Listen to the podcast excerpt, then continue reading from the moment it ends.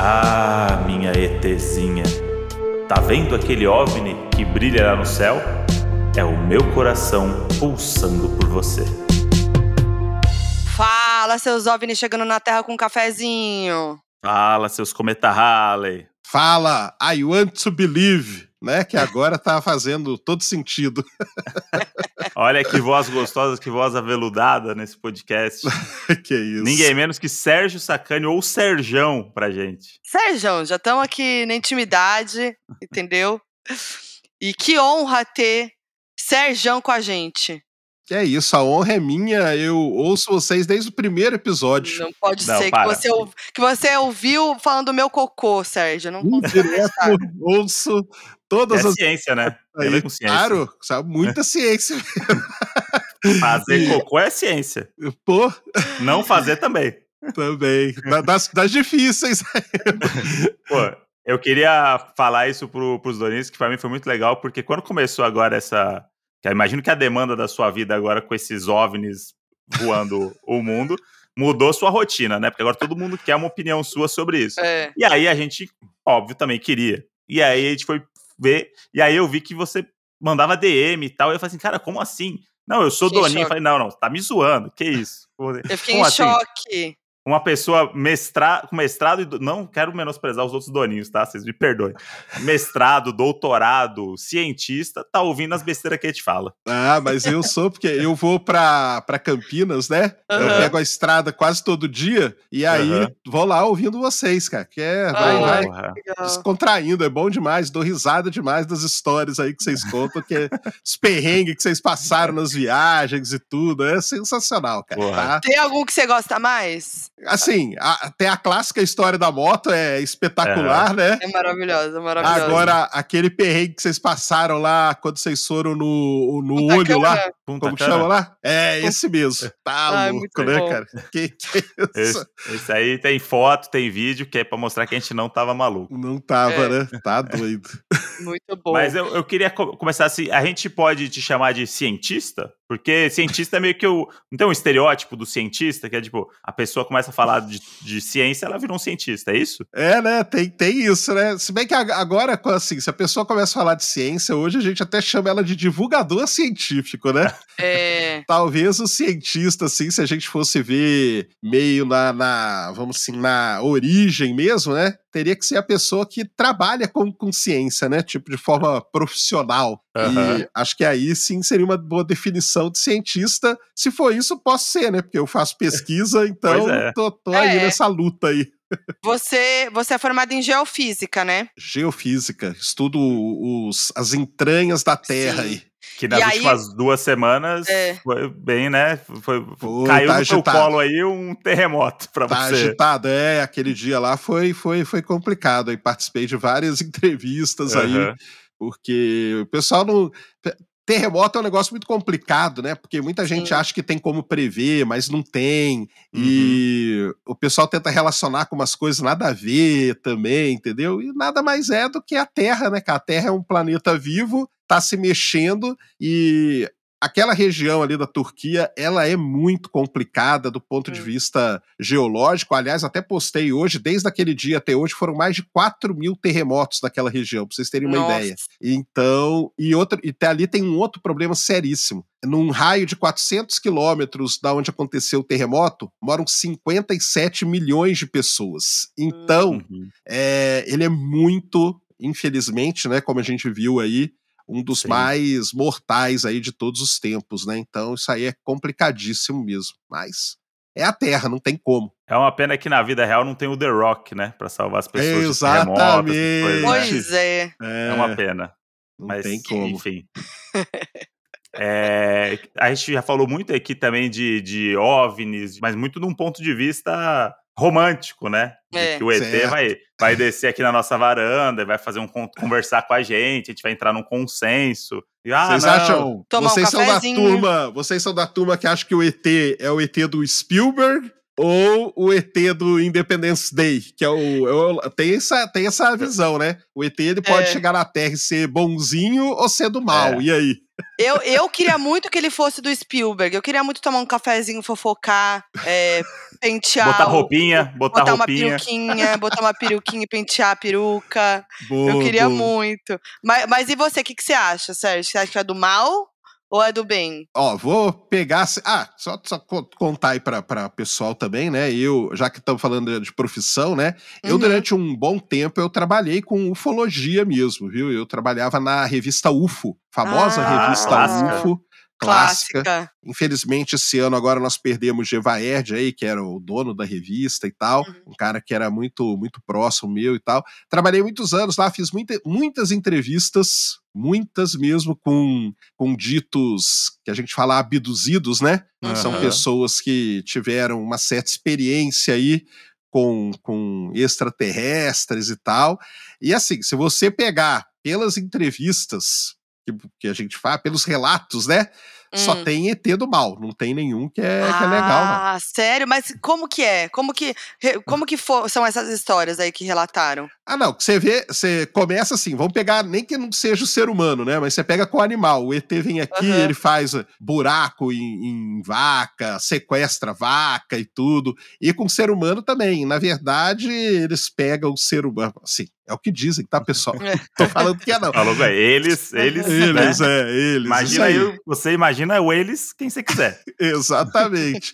que pegam para fazer experiências, né? Então, e deixa as pessoas traumatizadas. Pelo menos é isso que, que acontece. Então, não é. Não são tão legais, não. É, Mas se você for procurar aí o pessoal da que estuda antropologia, né? Se, se um ET chega na Terra, Hum. logicamente ele é muito mais desenvolvido que a gente, porque ele conseguiu atravessar o universo e chegar aqui. Com certeza. E existe uma regra que quando alguém mais evoluído ou mais desenvolvido chega num lugar menos desenvolvido, essa pessoa mais desenvolvida ela é opressora. Então, o pessoal da Hum. antropologia tem estudo disso. Você vê quando os, os europeus chegaram na América, né? falar, é. Armados e tal, Sim. pegaram, foram, foram eles os opressores do, do pessoal que vivia aqui. Então, assim, lógico que a gente aplica a nossa régua em algo que a gente nem conhece, mas é uma maneira Uhum. de interpretar. Mas, é Mas tem, tem o que a gente possa fazer pra se preparar? O que, que eu devo fazer? Eu devo fazer que nem o, o filme lá do alum, papel alumínio, que bota. É, faz um capacete de É, papel a- a- alumínio. Até que ponto Hollywood tá alinhado com a expectativa real de quem estuda isso? exatamente, né? É, você sabe de uma coisa muito interessante, né? Que por conta de todo esse, esse lance de procurar a vida e tal, isso aí, na verdade, procurar a vida inteligente, né? Aqui nós estamos falando de vida inteligente, acho que é até um ponto legal da gente explicar pro pessoal. É, quando a gente fala de procurar a vida, tem dois, dois lados, tá? Tem o lado da vida microbiana e tal, que o pessoal chama de bioassinatura. Então, Uhum. alguma plantinha, alguma coisa em algum lugar perdido por aí. E tem a vida que a gente chama também, que tem milhares de discussões. A gente pode ficar aqui um, um ano e não vai chegar numa, num consenso, que é a tal da vida inteligente ou evoluída. O que, Uhum. que é isso, né? A gente não, não- sabe, né? Por exemplo, formiga é um ser vivo inteligente e evoluído? Pô, eles se comunicam, eles têm um baita sistema de, de Uhum. comunidade entre eles e tudo. Uhum. Então é, é complicado. Mas vamos dizer que a vida inteligente seja a nossa, né? Esse ser humano Uhum. aqui do jeito que a gente conhece. É, então, o, essa busca, a gente chama busca por tecnoassinatura, ou seja, tem que ser algum ser que tenha capacidade de se comunicar via rádio, via ondas de rádio. Por que isso? Também foi uma convenção que o pessoal lá na década de 60 resolveu fazer. O Carl Sagan estava no meio dessa galera aí. Carl Sagan, né, que é um cara que sempre, pelo menos, procurou por vida, né, fora da, fora da Terra. E então o lance de, de procurar a vida vem ganhando muita, muito, muita ênfase. E o pessoal respondendo a Foquinha aí já bolou protocolos. Então tem, Ah, é? vari- é, tem vários protocolos do que você fazer se por acaso descer aqui na Avenida Paulista, né, do São Paulo aqui, uma nave. Como você se comportar? O que, que você tem que Hum. fazer? Você se comunica? Você liga para o presidente? Você liga para o exército? É, você sai correr? O que, que você faz? Então, vários grupos aí, lógico que de forma independente pelo mundo aí, criaram protocolos para se comunicar. Então tem, tem esse lance. Ai, E- mas como são esses protocolos? Fiquei muito curiosa. Ah, não, eles não, não têm assim uma. ah, não é divulgado? Não, é divulgado, não. É, não é tá divulgado. certo, né? Você cria um Ué, bagulho mas aí. só eles vão É, saber? Só eles que vão saber. Isso que é, isso que é a crítica, né? Não, Ah, na- fala aí Na como que é. dúvida, eu, te- eu consigo mandar uma DM pro presidente que me segue nas redes sociais. Aí pronto, aí pronto. Aí eu vou gritar pro Lula, falar, Lula, corre aqui. E aí, e Corre. a gente torce pra ele ter um botão, igual a gente vê nos filmes, É. né? Que com esse botão tudo começa a tocar sirene no, no mundo todo e a gente começa. Tudo se resolve, né? É isso mesmo. Mas, Sérgio, você faria o quê? Chegou uma, uma nave, Desceu em Campinas ali, vai. desceu em Campinas. É cara de Campinas Aliás, essa uma Campinas, nave. aliás, Campinas, daqui a pouco eu conto uma história que ela é muito ligada a essa coisa de extraterrestre. Ai, Ó, Ó, eu não saber. sei, eu não sei não o que eu faria, viu? Eu acho que eu sou medroso pra caramba, acho que saía correndo. você, não tem, você não tem vontade, tipo, se você pudesse ter uma experiência com um ET, você teria ou você tem medo? Não Ó, teria. pelos relatos que eu já ouvi, eu não teria muita Melhor vontade. não, né? Não teria É. mesmo, viu? não Não teria mesmo. Mas que Agora, história é essa de Campinas? então, é, todo mundo deve conhecer a história do ET de Varginha, né? Famosa, né? Sim. É um dos, dos três maiores casos aí ufológicos brasileiros, é o ET de Varginha e tal. E para quem não sabe, né, caiu ali uma nave ali em Varginha, no sul de Minas, e os ETs foram um deles. As meninas encontraram, né? Uhum. Aliás, uma coisa, até ia falar pro, pro André, né, que vocês fizeram uma É. coisa muito legal lá no Luciano Huck, cara, que vocês levaram aquela menina que foi Sim. uma das meninas que viu Aham. o ET. Aquilo é uma Aham. história muito complicada, porque aquelas meninas lá, as três irmãs, elas. Primeiro, elas viraram motivo de chacota muito grande na cidade Uhum. e elas ficaram muito perturbadas. Elas não gostavam nem de falar disso. Quando eu vi lá o programa, eu falei: Aham. caramba, meu, como que. Porque elas acho, não. que, acho que o primeiro passo geralmente é todo mundo fazer piada, né? Porque é isso, né? É fa- Ninguém acredita, né? Isso a gente já vê que é. Filmes é sempre assim, né? A pessoa que, que vê o negócio, ninguém acredita, é a pessoa desacreditada. Mas acho que passou tanto tempo que eu acho que deu uma amadurecida ali, sabe? Na cabeça de tipo, ah, agora vamos falar sobre isso. E, É. né? Tipo, e agora vamos falar e é isso. Eu, eu vi. Eu vi, tá tudo certo. É, eu achei interessante aquilo lá mesmo. Bem, então o ET de Varginha 1 foi aquele lá, né, que acharam, e o outro, Uhum. dizem que ele foi levado para Unicamp. Ah, Ah, Aí eu não sei se o pessoal Deus. aqui vai lembrar, mas na época tinha um, um médico legista, ele ficou muito famoso no caso do PC Farias, que era o Badan Palhares. ah, hum. grande. Então, Célebre. É sério, o Badan ele era, ele era da Unicamp, trabalhava ali, então dizem que levaram esse ET lá pra, pra, pra Unicamp, dizem que levaram e que ele ainda tá lá. E ele tem até nome, Meu ele chama. Juca, Juquinha. Mentira! Sério? Sério? Juquinha, eu amei.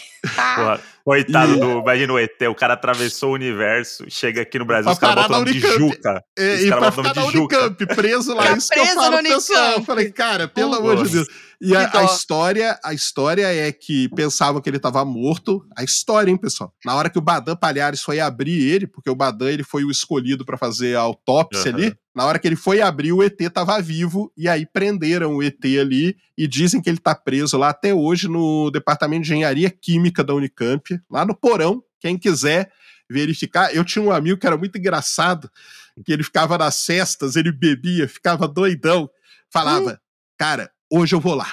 Eu vou lá Ah. pegar esse ET. Se ele existe, hoje eu vou pegar esse ET e vou trazer ele aqui no meio. Aí acabou, não vai ter mais o que falar, entendeu? Mas é. Eu queria visitar, se pudesse. Fazer uma visitinha. Dar uma É. olhada. De longe. Entendi. Tem várias lendas lá, dizem que levam ele todo dia. Lá na Unicamp tem um lugar chamado Observatório, não tem nada, não, é só um alto ali. Dizem que levam ele todo dia pra lá pra ver se a nave vem buscar ele. Mentira. é o de papo que tem. Botar- Botaram ele de isca lá. É, exatamente. É, gente, que É, porque, loucura. porque é isso que eu, que eu tava pensando. Qual que é a intenção de você prender um, um, um ET lá dentro? Porque, né, tipo... é- é- o, Exato, O, o- o ideal tem- é o contato. É tipo, pô, vamos É usar ele estudar, pra... né? o- É é, pra estudo. alguma Mas coisa aí- maior. Deixar ele preso. Pra quê? Mas aí é meio a história do ET lá que a gente tava falando, né? Que é o ET que fica Aham. perdido, esquecido aqui na Sim. Terra e depois É. tem que levar ele lá no mato pra nave vir buscar ele, né? É isso. Então, é. E, e- e como que é a fisionomia dos ETs nesses relatos aí? É como a gente imagina mesmo? Nossa, aí tem, tem um, pra vocês terem uma ideia, existe um livro que é só sobre a anatomia de extraterrestres. viu? Olha. O pessoal compilou é, avistamentos que foram feitos no mundo todo e aí eles foram desenhando. Então tem de todo que é tipo. O tipo, e é aí que entra o lado, né, da gente sempre meio que duvidar, porque é o seguinte: é, o padrão é humanoide.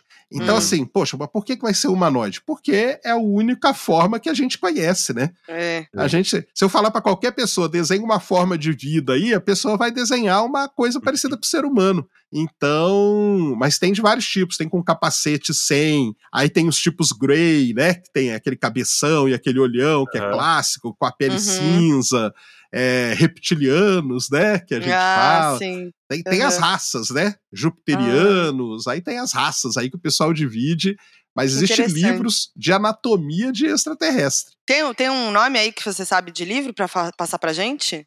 Quem tá curioso aí? Livros sobre, sobre ufologia tem. Nossa, tem, tem muito livro, É. Tem viu? muitos, né? Tem. Ah, tá, sim. Esses da. Quem ficar curioso, né, pelas, pelas histórias aí do, do ET de Varginha, o caso de Varginha, né?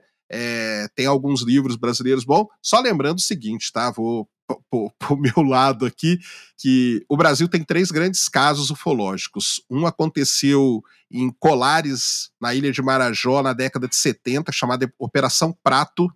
As pessoas lá relatavam que aparecia uma luz no céu e elas apareciam com uma ferida na pele. O exército brasileiro foi para lá, fez uma vigília lá de meses, tinha tem foto e tudo nesse relatório. O segundo caso foi ali na década de 80, chamada Noite Oficial dos OVNIs, quando pilotos relataram luzes entre São Paulo e Rio de Janeiro, aqui no Vale do Paraíba, ali em Uhum. São José dos Campos, Taubaté, e aí mandaram os caças né, da Força Aérea Brasileira perseguir essas luzes, e os pilotos relataram que, se você pegar as reportagens da época, eles relatam que eles viram algo que eles não sabiam explicar. Então, mas virou a noite Uhum. oficial dos OVNIs. E o terceiro grande caso do Brasil é o ET de Varginha e tudo mais. Só para falar o seguinte, tá? O ET de Varginha hoje ele já é considerado uma das grandes fraudes da verdade, tá? Uhum. Porque na verdade ali não aconteceu absolutamente nada. A cidade até brinca com isso hoje, né? Sim. Tem uma grande nave lá na, na, na porta da cidade, tudo. É, o, a noite oficial dos OVNIs fica relato, depois eu até posso falar de relato até desse caso de agora, tá? Hum. Desse, Uhum. desse final de semana. Relato é uma coisa muito complicada da gente Hum. lidar. É muito difícil. E a Operação Prato também, ela já foi descartada, tá? Então, assim, os três grandes casos, na verdade, eles não são. Isso aí é um, é um grande problema que a Mentira. ufologia tem. É. Que Ei, tenso. Brasil, hein? Porra, É. nem pra. Nem- Ah, a galera acreditou no ET E- Bilu, né? É isso que eu ia falar. É, Acreditou o no ET Bilu? ET Bilu é complicado. ET Bilu é complicado. É, é um, é um é um buraco é mais embaixo. ali. Mas você tava falando dos, dos últimos acontecimentos aí, é, o que que ficou... é Que eu acho que não tem um parecer completo de, do que rolou. Mas esse do Alasca, que foi abatido, pronunciamento do, na Casa Branca, não sei o que, que é tudo Uhum. que a gente vê em filme, que é, é o início da merda, né? Que é tipo quando, quando o presidente ou alguém vai naquele púlpito lá com a bandeira dos Estados Unidos, é tipo, deu merda, galera. Pra eu vir aqui é porque deu merda. E a galera já começou a falar, ih, deu ruim. Aí foi abatido no Alasca, caiu, não sei aonde. O que, que tem de verdade já comprovada nessa história e o que, que é só fanfic? É, então, esses casos aí começou, na verdade, a mais de um mês, dia 4 né, de fevereiro, quando aquele balão né, chinês lá foi visto Aham. atravessando os Estados Unidos e aquilo lá causou um, vamos dizer, um mal-estar muito grande ali internamente entre as forças armadas americanas. Pô, como que vocês não viram nada atravessando? E atravessou os Estados Unidos quase todo para ser abatido lá. Aham. Quando aconteceu isso, o Joe Biden ele ordenou que todo o sistema de radar que toma conta dos Estados Unidos tivesse a sensibilidade aumentada. Uhum. Ou seja, o radar se passa um morcego, ele ia detectar um morcego. aham. Então aumentou toda a sensibilidade de todos os radares. E ele ordenou o seguinte: qualquer coisa que aparecer voando aqui, se estiver voando perto do que eles chamam de instalações sensíveis, que são o quê? É, silos de armas nucleares, é, locais da Força Aérea onde está sendo desenvolvido novos armamentos, é, local de treinamento das Forças Armadas e tudo, voou perto desse lugar, é para bater. Não tem papo, não pergunta, não quero nem saber. Uhum. E se tiver voando baixo e colocar em risco o tráfego aéreo né, americano ali, também é para bater. Então, dia 4 de fevereiro, teve esse problema, teve todas essas, vamos dizer, diretrizes aí, e aí, né, na sexta-feira começou a aparecer, né? Apareceu esse primeiro lá no Alasca, mandaram os caças lá, abateram. Depois teve um no Canadá, no sábado, onde Uhum. o, o presidente, cara, o primeiro-ministro, né, canadense, na verdade, pediu para os caças americanos irem lá e abaterem.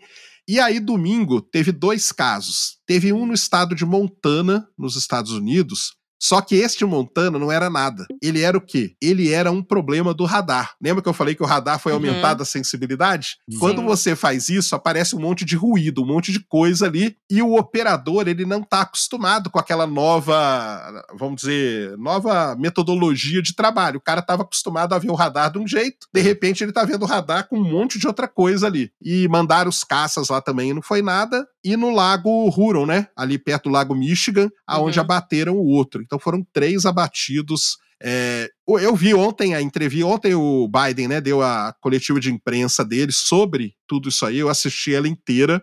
E aí? assim, ele, o que ele disse foi o seguinte: que sim, são balões, tá? Mas não são balões é, espiões, né? Que o pessoal fala da China. Hum. Isso aí é um Uhum. grande problema, daqui a pouco a gente fala disso.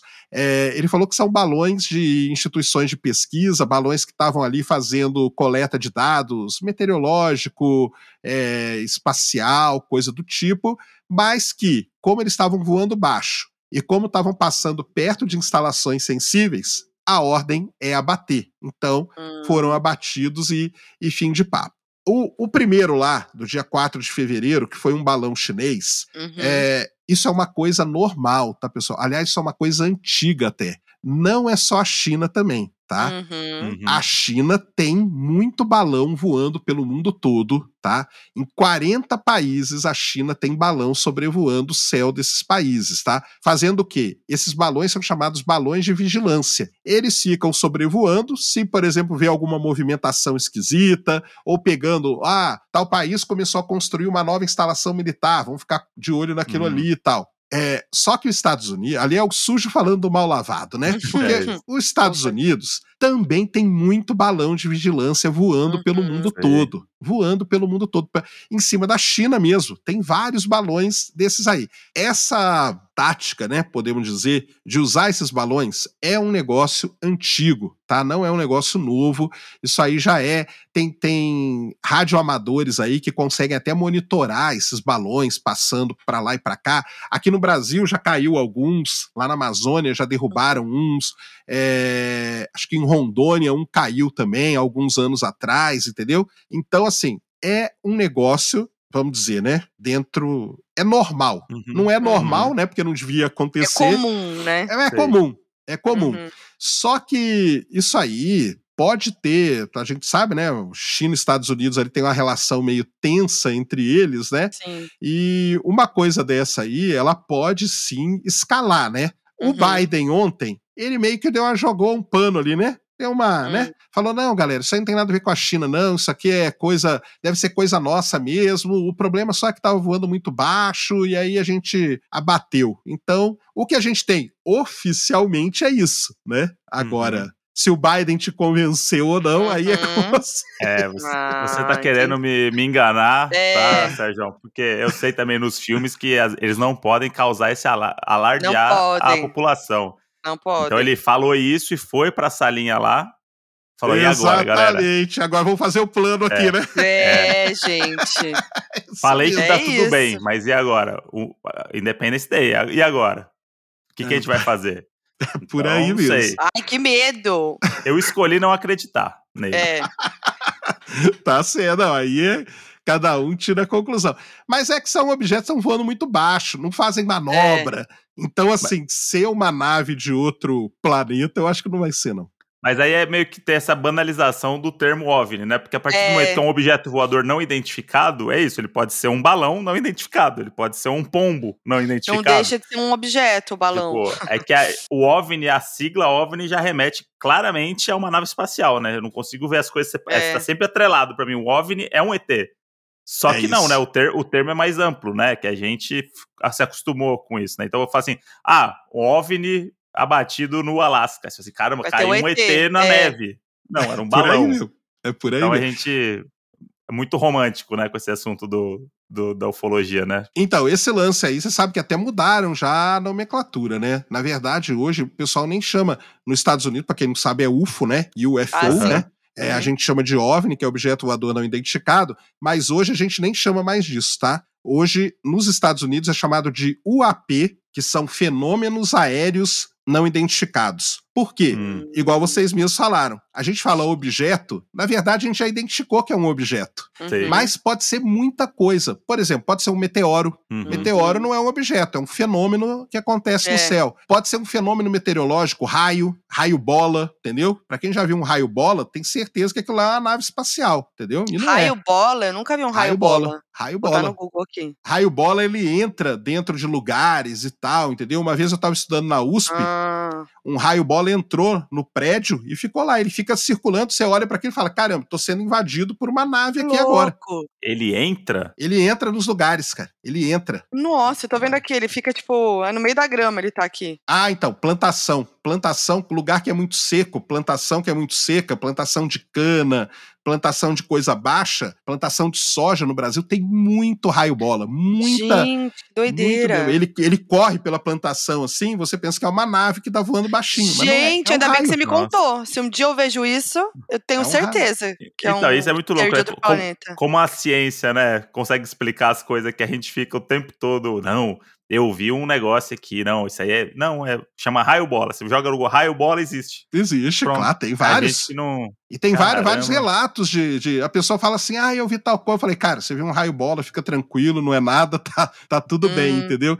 Então a gente recebe muito esses relatos e tal, e o pessoal coloca. Então, é, essa nomenclatura mudou. Ela virou o Uhum. AP, que é fenômeno aéreo não identificado. Mas o André Hum. falou muito bem que não tem como dissociar a palavra OVNI de Uhum. extraterrestre. Não tem É, como. não tem. É, você acha que o Choquei vai botar OVNI ou vai botar essa sigla nova que você falou aí pra galera Não clicar? Vai botar OVNI pra ganhar É clique. OVNI. Tá eu certo. cliquei? Eu cliquei, Claro. porra. Acha que não? Mas eu OVNIs na queria. Terra, tem até fantasia já de carnaval. Ah, é verdade, né? Veio bem antes do carnaval ainda, que é pra ajudar a criatividade É. da galera.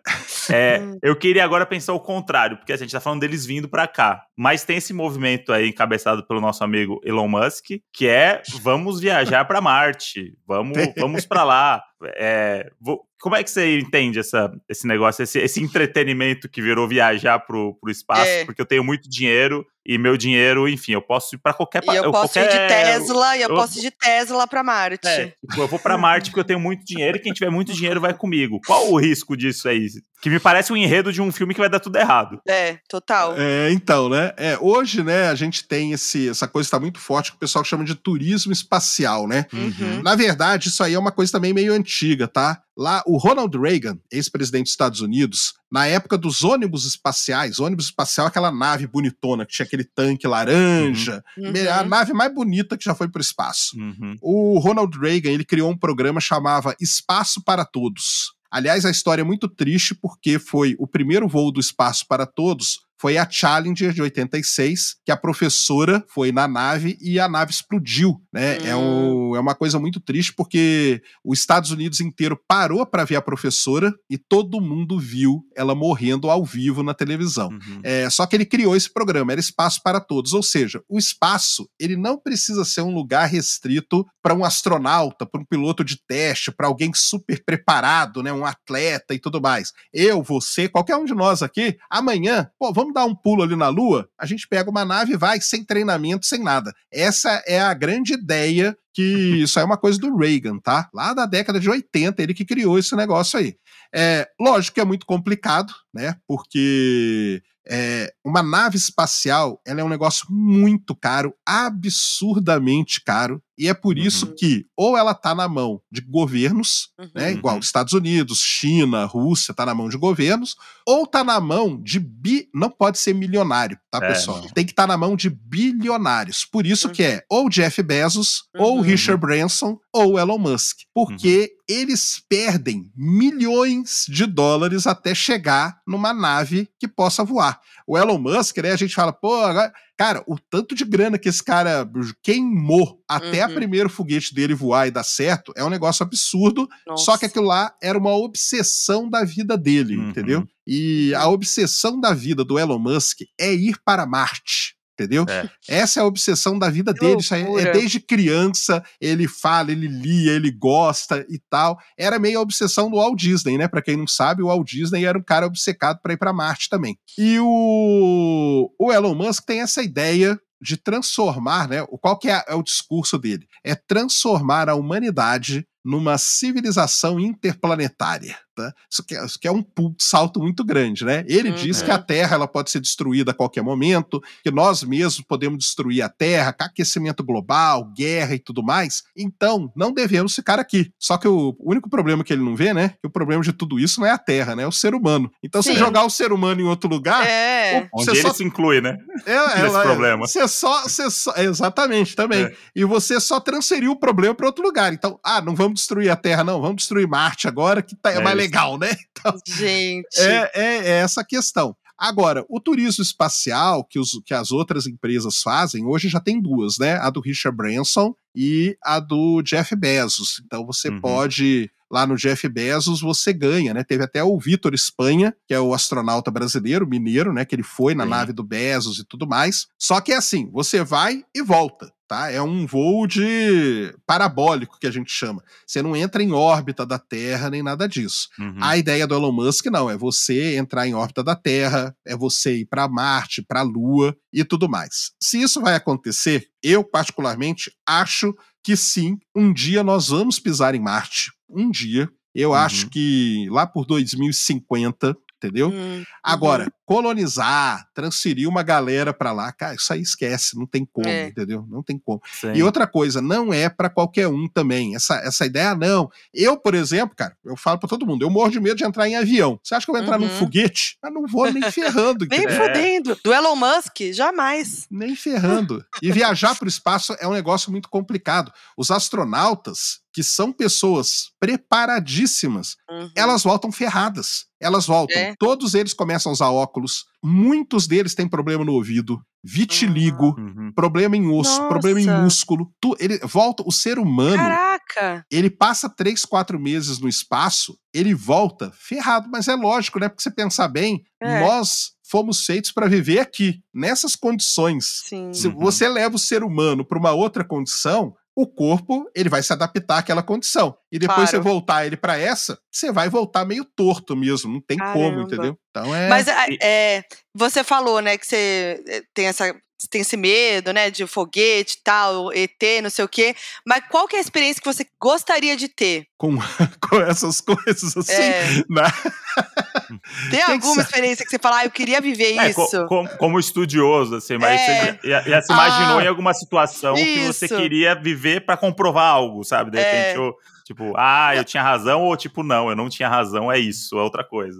Matar a Então, curiosidade. aí eu acho que encontrar a vida no universo é um negócio Hum. legal pra caramba. Mas não precisa ser a Uhum. vida evoluída, não, viu? Aham. Mas só encontrar alguns bichinhos aí por, por aí, em algum lugar, a- até aqui no sistema solar mesmo, deve ter. Sim. E eu acho que que seria um negócio assim, sensacional. Eu acho que mudaria muito a humanidade, viu? Se descobrisse, falar assim, amanhã fala, ó, descobrimos vida num outro lugar no universo. Isso aí seria uma revolução é, Uhum. em todas as áreas, É. todas, entendeu? Todas, filosófica, religiosa, científica, que eu acho que a gente não tá nem muito preparado para uma notícia dessa. É. Mas eu acho que seria um negócio sensacional. Mas Tá, então é legal. isso, tipo, Marte é tipo um, é um grande deserto, é um lugar super. É aquilo e não vai deixar de ser nunca né, pra você, assim. Não é, e não existe essa coisa de vamos chegar lá e vamos fazer um McDonald's em Marte. Não, não, não existe a menor possibilidade disso acontecer, só, só imaginação. Ah, assim, eu não posso dizer que não tem a menor possibilidade. Eu não sei como vai ser né, a tecnologia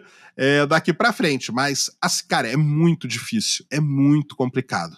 É, Uhum. a viagem para Marte é uma viagem que demora nove meses, entendeu? Você vai viajar nove meses. Imagina, ó, vamos falar a ideia do Elon Uma Musk. A ideia, é, então, a ideia do Elon Musk é a seguinte: é colocar 100 pessoas dentro de uma nave Uhum. e jogar elas no espaço por nove meses até chegar em Marte. A gente vê o Big Brother aqui, né? Todo mundo vê, que é um lugar gostoso, que tem piscina, que tem academia, que tem comida. O que, que acontece com a galera em uma semana, né? Agora- Sim. Imagina 100 pessoas que você não sabe quem são dentro de uma nave que não tem para onde você correr, olhando para por nada, para escuridão durante nove meses. Você acha que tem Esse a menor chance? eu queria. É, talvez Esse seja o melhor reality da história. Talvez seja a melhor ideia de reality da história. Se Porra. ele Seria, né? começar isso, Porra, seria Colocar umas câmeras ali dentro ia ser Porra. interessante, hein?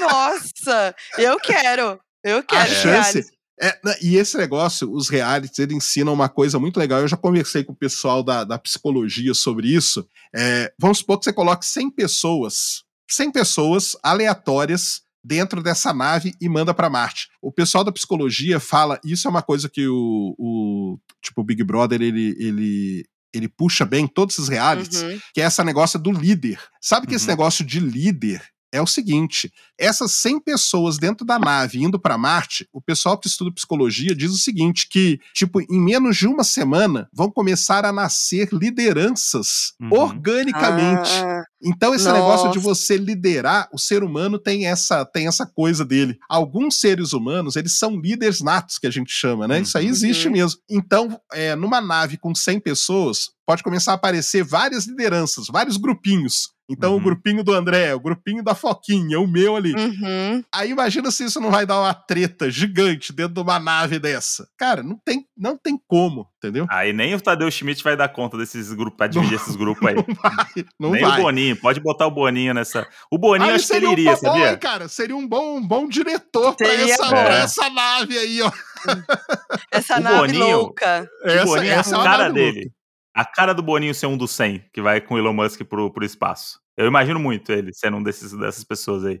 Mas Será- aí será- chegou, nove meses, chegou em Marte. Aí a ideia é o quê? Solta a galera lá ou, tipo, olha na janelinha e volta mais nove meses? Não, não, não, nem, nem dá. Porque pra ir pra Marte, cara, tem um problema É. sério por conta da posição dos planetas. Você só pode ir pra Marte a cada dois anos. Hum. Então, a, a ideia, o plano que o Elon Musk ele fala em todos os congressos que ele vai é o seguinte: a cada dois anos, ele quer mandar 100 naves com 100 pessoas cada uma para Marte. É, Tá. Essa é, é a ideia dele, tá? É, vai chegar lá, os primeiros que vão chegar vão ter que construir uma cidade, né? E isso ele mostra, cara, nas apresentações, tá? Tá aí na internet, qualquer um pega e vê a apresentação dele, ele mostra isso lá. E aí é o seguinte, cara, você viajou nove meses numa nave que não vai ter gravidade, vai ser microgravidade. E a Uhum. ideia dele é que o cara vai chegar lá, vai sair do cinto e vai sair andando, cara, como se nada tivesse acontecido. Hum. Aí eu, eu brinco com o pessoal, cara, eu pego o ônibus daqui pro Rio de Janeiro, cara, Uhum. eu chego na rodoviária e não consigo nem descer direito o ônibus. Imagina nove meses numa nave, cara. Não é Nossa. assim, cara.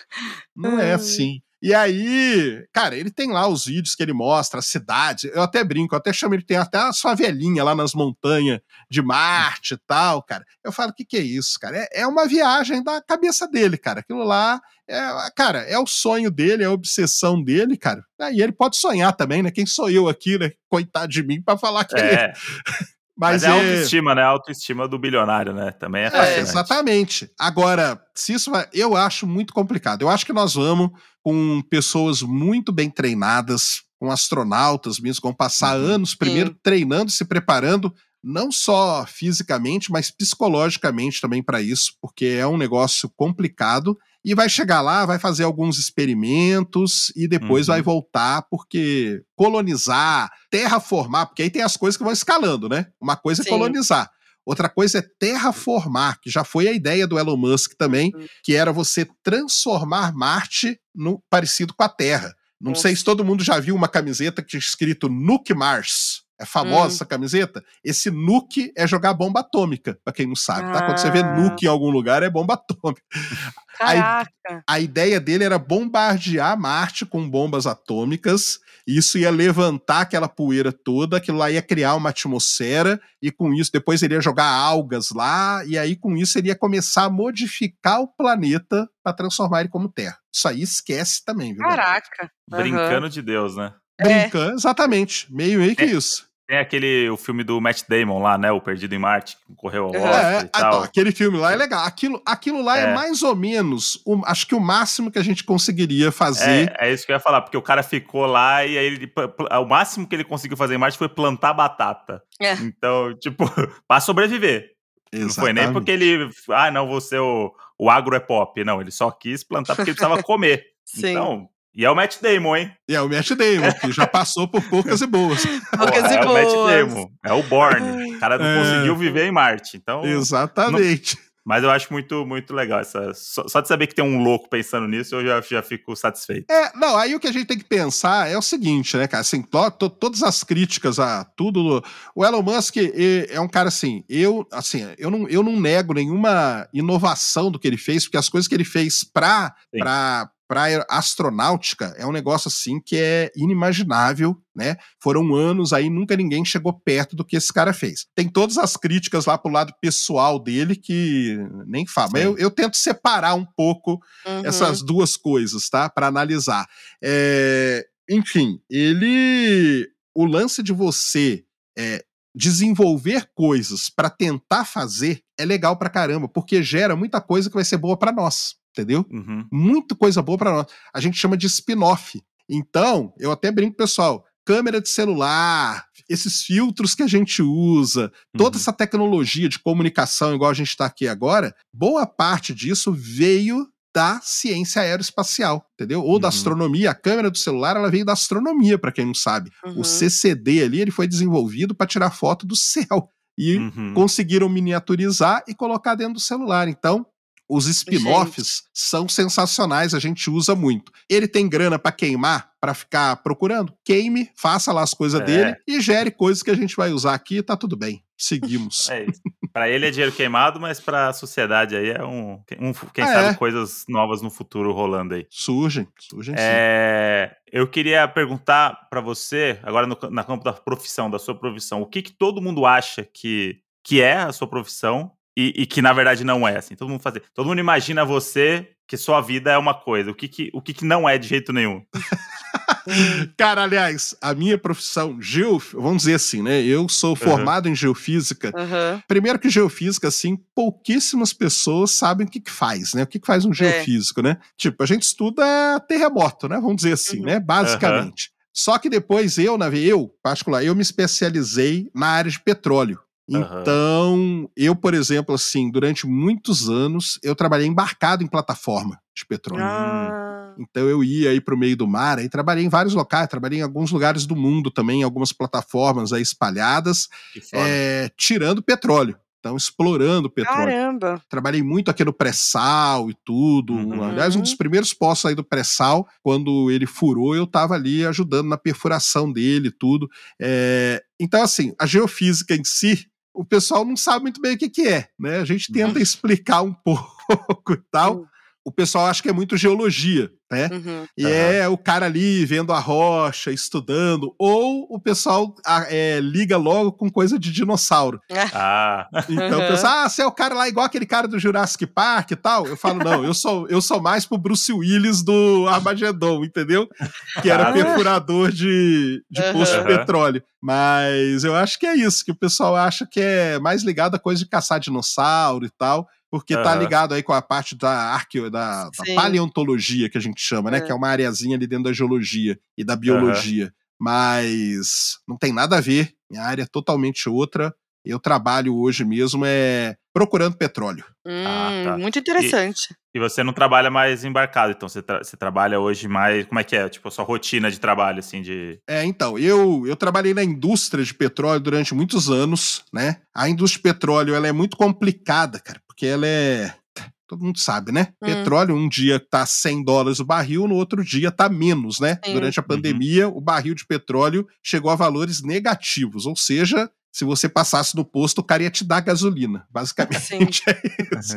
É, então, assim, é uma. A gente depende de vários fatores econômicos, políticos, é uma confusão. A gente teve crises aí gigantescas que que acabam, né, deixando toda essa gangorra maluca aí. Eu saí da indústria e hoje eu trabalho na Unicamp, eu trabalho com pesquisa na área de petróleo. Então eu tenho projetos aí com com Shell, Equinor, que é uma empresa estatal norueguesa, uhum. Petrobras. Aí é o que, a gente faz hoje? A gente desenvolve. É, as empresas chegam para a gente com um problema, porque extrair petróleo não é um negócio fácil. Achar uhum. não é uhum. fácil e extrair não é fácil. É, a gente diz que todo o filé mignon do petróleo já foi extraído. Hoje a gente só tem hum. carne de pescoço. Então, uhum. carne de pescoço tem que ficar arrancando ali aqueles fiapinhos, né? Pra, uhum. Mas é aquilo que te alimenta.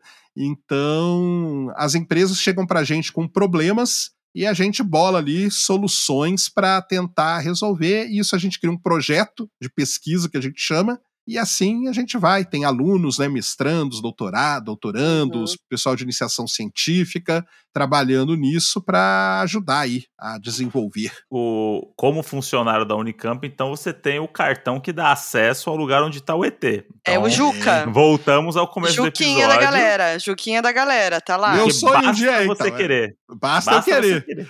O pessoal é. às vezes passa lá e fala assim, e aí, você já foi lá ver o Juca? Eu falei, não, cara, não, não é o Por porão. Que você não vai? É o porão da engenharia química. Eu já fui muito da engenharia química, já fiz até matéria lá, aliás, já dei até aula na engenharia química.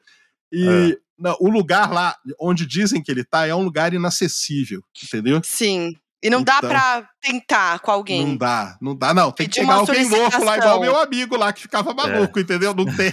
solicitação não tem.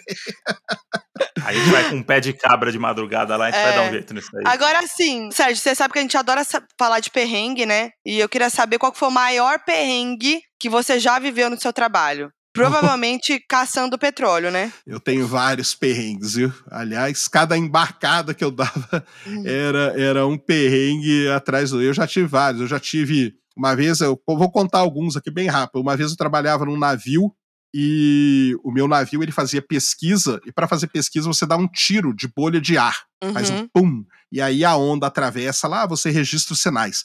Esse tiro que o navio dá é a mesma frequência que as baleias se comunicam. E a baleia acha que tem uma grande baleia do lado dela. O problema é que esse navio ele é o seguinte, ele é um navio e atrás dele ele puxa 10 cabos, cada cabo tem 10 quilômetros de extensão. É um navio de pesquisa. Meu Deus! E essa baleia veio e entrou no meio dos cabos e se enrolou toda ali. E aí foi um negócio terrível, porque cada cabo desse são milhões de dólares, ou seja, a gente não podia simplesmente cortar o cabo uhum. e não podia matar a baleia. Né? É. Claro. Então, a gente veio, a gente estava a uns 250 quilômetros da costa e a gente veio rebocando a baleia até o Porto de Santos. Entramos no Porto Nossa. de Santos com a baleia sendo puxada e aí veio o pessoal do, do Ibama e, cara, foi assim uma comoção. No fim das contas, teve um prejuízo para a empresa, que a gente teve que cortar alguma coisa, mas salvamos a baleia no final das contas. Ai, que bom. Que bom. Mas deve ter dado medo, não? Não, foi terrível. A gente tinha que ficar indo com um barquinho toda hora lá, porque a baleia ela não conseguia mais afundar. Então a gente tinha que ficar jogando água em cima da baleia e ah, ela gritando. Era um negócio assim, uma ah. situação terrível, terrível mesmo, meu entendeu? Deus. Foi, foi complicado. Agora, eu, particularmente, o meu maior problema que eu já tive plataforma, eu caí de uma plataforma, cara. Que isso? Pelo é. amor de Deus. Eu caí. Tanto que eu sou meio surdo de um ouvido, porque eu caí, caí meio de lado e arrebentei meu tímpano, entendeu? Meu Deus, onde foi é. isso? Ah, Bacia de Campos, aqui no, uhum. no, no, Rio de Janeiro.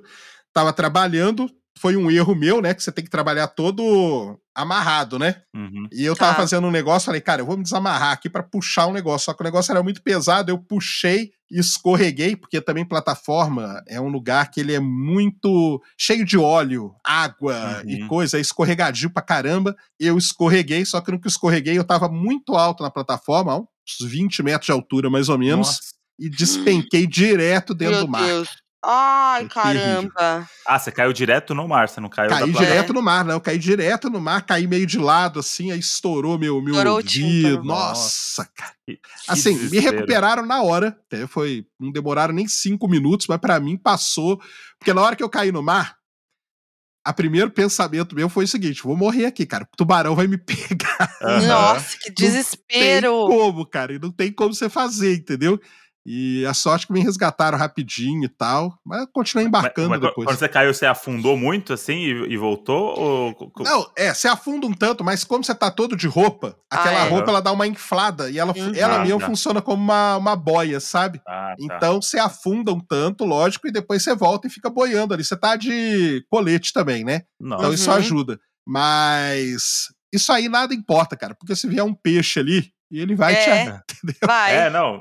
é o meu maior desespero. O negócio que eu mais tenho medo. Eu sou, quando eu tenho pesadelo, coisa É. de, de morrer, é ou morrer afogado ou tá sozinho no oceano naquela imensidão. E, e a coisa que eu tenho mais medo é se eu. Ah, tô aqui. E mergulhar pra ver lá embaixo e ver uma baleia com um olho gigante olhando pra mim. Esse é, é um, é um pesadelo recorrente que eu tenho, assim. Olha só. É. Tipo, tanto esses filmes, quando tem essa, essa imagem do tipo do, da baleia que não abre o olho, assim, ou o tubarão, alguma coisa que te abre o olho, o olho é maior que a pessoa, assim, sabe? Esse- sei, esse sei, momento, claro. esse aí é o maior desespero que eu tenho na vida. Então, o negócio de cair no mar, pra mim, não adianta saber nadar, não adianta nada. Pra Uhum. mim é tipo isso, morri. Não, é. morri e já é era. isso Tchau. Não, e não Ai, tem. que horror. E, eu- e o pessoal fala, isso é uma verdade mesmo. É, não tem treinamento nenhum, cara. Eu, Uhum. eu fazia um treinamento pra pra embarcar, você precisa fazer vários treinamentos. Eu fazia um ali em São Pedro da Aldeia, no Rio de Janeiro, na base aeronaval. Uhum. E tinha um tenente lá que ele era muito engraçado. Ele falava assim: Vocês estão treinando aqui? Cara, isso aqui não vai adiantar nada. Porque o dia que você cair, a água vai estar fria, você vai estar desesperado, você vai achar que você vai ser Sim. comido. A gente faz isso aqui é só por fazer, porque na hora mesmo, entendeu? Nossa, É. pelo amor de Deus. Não Que tem tenso.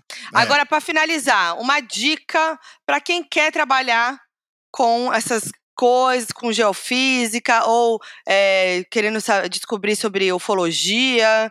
Qual que é a sua dica? Ó, a parte de geofísica é uma parte muito legal, é uma área muito legal. Tem esse problema, né? Tem esse, infelizmente, tem esse problema, que é uma área que é uma gangorra, né? Uhum. Mas você se formando, eu tenho muitos amigos que trabalham fora do Brasil, então é uma, é uma, é uma área que te dá muita oportunidade para trabalhar fora do país. Então, aconselho, gosto muito, dou palestra em várias escolas, falando: não, vamos lá, pessoal, fazer geologia ou geofísica. Hoje tem engenharia do petróleo também, entendeu? Hum. Uhum. É, é muito interessante. A gente precisa disso, porque precisa encontrar, precisa saber como extrair da melhor forma possível. Então, aconselho demais. É uma área muito legal. Se você gosta de viajar, então, vai, porque você vai viajar pra caramba. Eu passei anos da minha vida eu viajava toda semana. Então, você gosta de viajar, tem gente que gosta, né? Sim. É, ou se você gosta de quer ter uma oportunidade de morar fora do Brasil, eu tenho meu- meus alunos hoje, todos os alunos que passaram pela minha mão estão bem e estão fora do país, entendeu? Estão Ó. muito melhor que eu, ainda bem. Eu falo pra eles, ainda bem, cara, que vocês estão melhor que eu. Quer dizer que eu fiz alguma coisa certa, entendeu? Muito O, o ruim é se Demais. estivesse pior que eu, né? Então, melhor tá ótimo. É, então, vai nisso. E as outras áreas, ufologia, astronomia, são áreas muito legais também. Eu levo essas áreas como hobby, né? Então, Uhum. meu hobby é essa, essa parte aí. E vale muito a pena também, é uma área maravilhosa, né? Observar o céu e pensar, ler sobre essas coisas todas, entendeu? Isso é muito interessante, vale muito a pena. U- Ufologia tem um curso, alguma coisa específica, ou é uma ramificação de, de astronomia ou de alguma outra área? Não, ufologia, na verdade, nem é considerada ciência, né? A gente, é, a gente Uhum. fala que é uma pseudociência, por quê? Porque se você tentar empregar o que a gente chama de método científico na ufologia, ele falha. É. não Porque funciona. não tem como, né? E Com outra certeza. coisa, não tem nada comprovado. Ah, mas eu vi a foto, tal coisa. Cara, 99% das fotos são fraudes e o 1% que resta tem explicação, tá? Uhum. Então, assim, a ufologia em si, que é estudar né, a vida inteligente fora da Terra, ela não é nem considerada ciência. Mas é uma Uhum. área que o pessoal gosta muito, tem muitos estudiosos, né? Não é porque ela não é uma ciência que não vai ter pessoas que estudam, tem muitos estudiosos que buscam, que tentam, que é legal pra caramba isso, só não, por favor, pessoal, não entrem na onda do charlatanismo. O que acaba com a ufologia é o pessoal, são Uhum. o pessoal do charlatanismo. Porque o cara faz É. o seguinte: ó, eu tenho um terreno, cara, aqui em Goiás, que quando as naves vierem, é o único lugar do mundo que não vai ter problema nenhum. Então, eu tô vendendo, tá? Cotas aqui. Hum. E cê, o pessoal dá risada, cara. Tem gente, e tem gente muito importante que paga, viu? Que Olha. paga. E paga caro. E já entregaram casa, já entregaram carro pra esses caras, tudo. Já entregaram a vida pra esses caras por conta disso. E isso é um lado terrível da, da, da ufologia que acaba estragando um negócio que é muito legal. Que é Sim. você estudar, ler, por buscar a vida aí em outros lugares do universo, tá? Então, é, vale muito a pena também estudar, ler sobre isso e é muito legal. É Bem conhecimento. legal, né? bem legal. Adorei. E maneiro. saber mais, as pessoas têm que te seguir, têm que ver os seus, seus projetos, porque é muito legal. Eu adoro ver você falando, você tá sempre também em podcasts. Divulga aí o que, que você quiser divulgar, algum projeto, suas redes sociais, seu canal. Beleza, me sigam aí, é arroba Space Today 1 no Insta e no Twitter, então podem me procurar lá. Space Today no, no YouTube. E eu tenho um podcast, né, que chama Ciência Sem Fim, onde eu Uhum. entrevisto a galera e tal. E vai ser muito legal. Vou convidar vocês para ir lá, porque eu faço umas rodadas que é conversando com outros podcasts. Então, ah, é boa. legal. Vou chamar vocês para irem lá, porque Pô, vai ser um papo muito legal. E então é isso aí. Sigam aí. Ah, a e gente vai se amar. falando. E, e só antes da, da gente terminar, tinha um assunto que a gente tinha pensado aqui pra pra falar, que foi inclusive como a gente tava se falando por DM, que você falou da inteligência artificial que tira Ah, é? o, o ruído do, do negócio, porque só porque a gente tá gravando com você, a obra parou. Eu não sei explicar, talvez seja um É fenômeno. verdade, Modi. Eu não Talvez tinha pensado seja- nisso. Talvez esteja alinhado à ufologia, ou pode ser só. É o São os primeiro dia. É o São os primeiro dia que não tem martelada.